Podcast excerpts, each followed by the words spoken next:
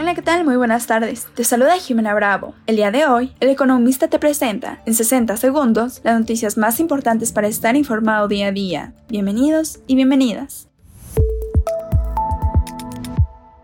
En primer plano, el 70% de los cultivos sembrados en Guerrero se encuentra en riesgo de perderse, ya que antes del impacto del huracán Otis, de las 759.492 hectáreas sembradas para el año, 29.1% de total habían sido cosechadas.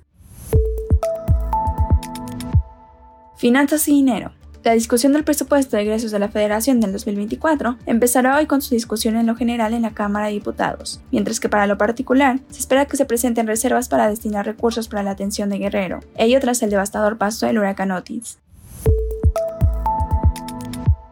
Termómetro económico. Wall Street tuvo su mejor semana en lo que va del 2023, ganando 2.2 millones de dólares, luego de un enfrentamiento en el mercado laboral estadounidense que reforzó la convicción de los inversionistas de que la Reserva Federal ya no subiría más tasas.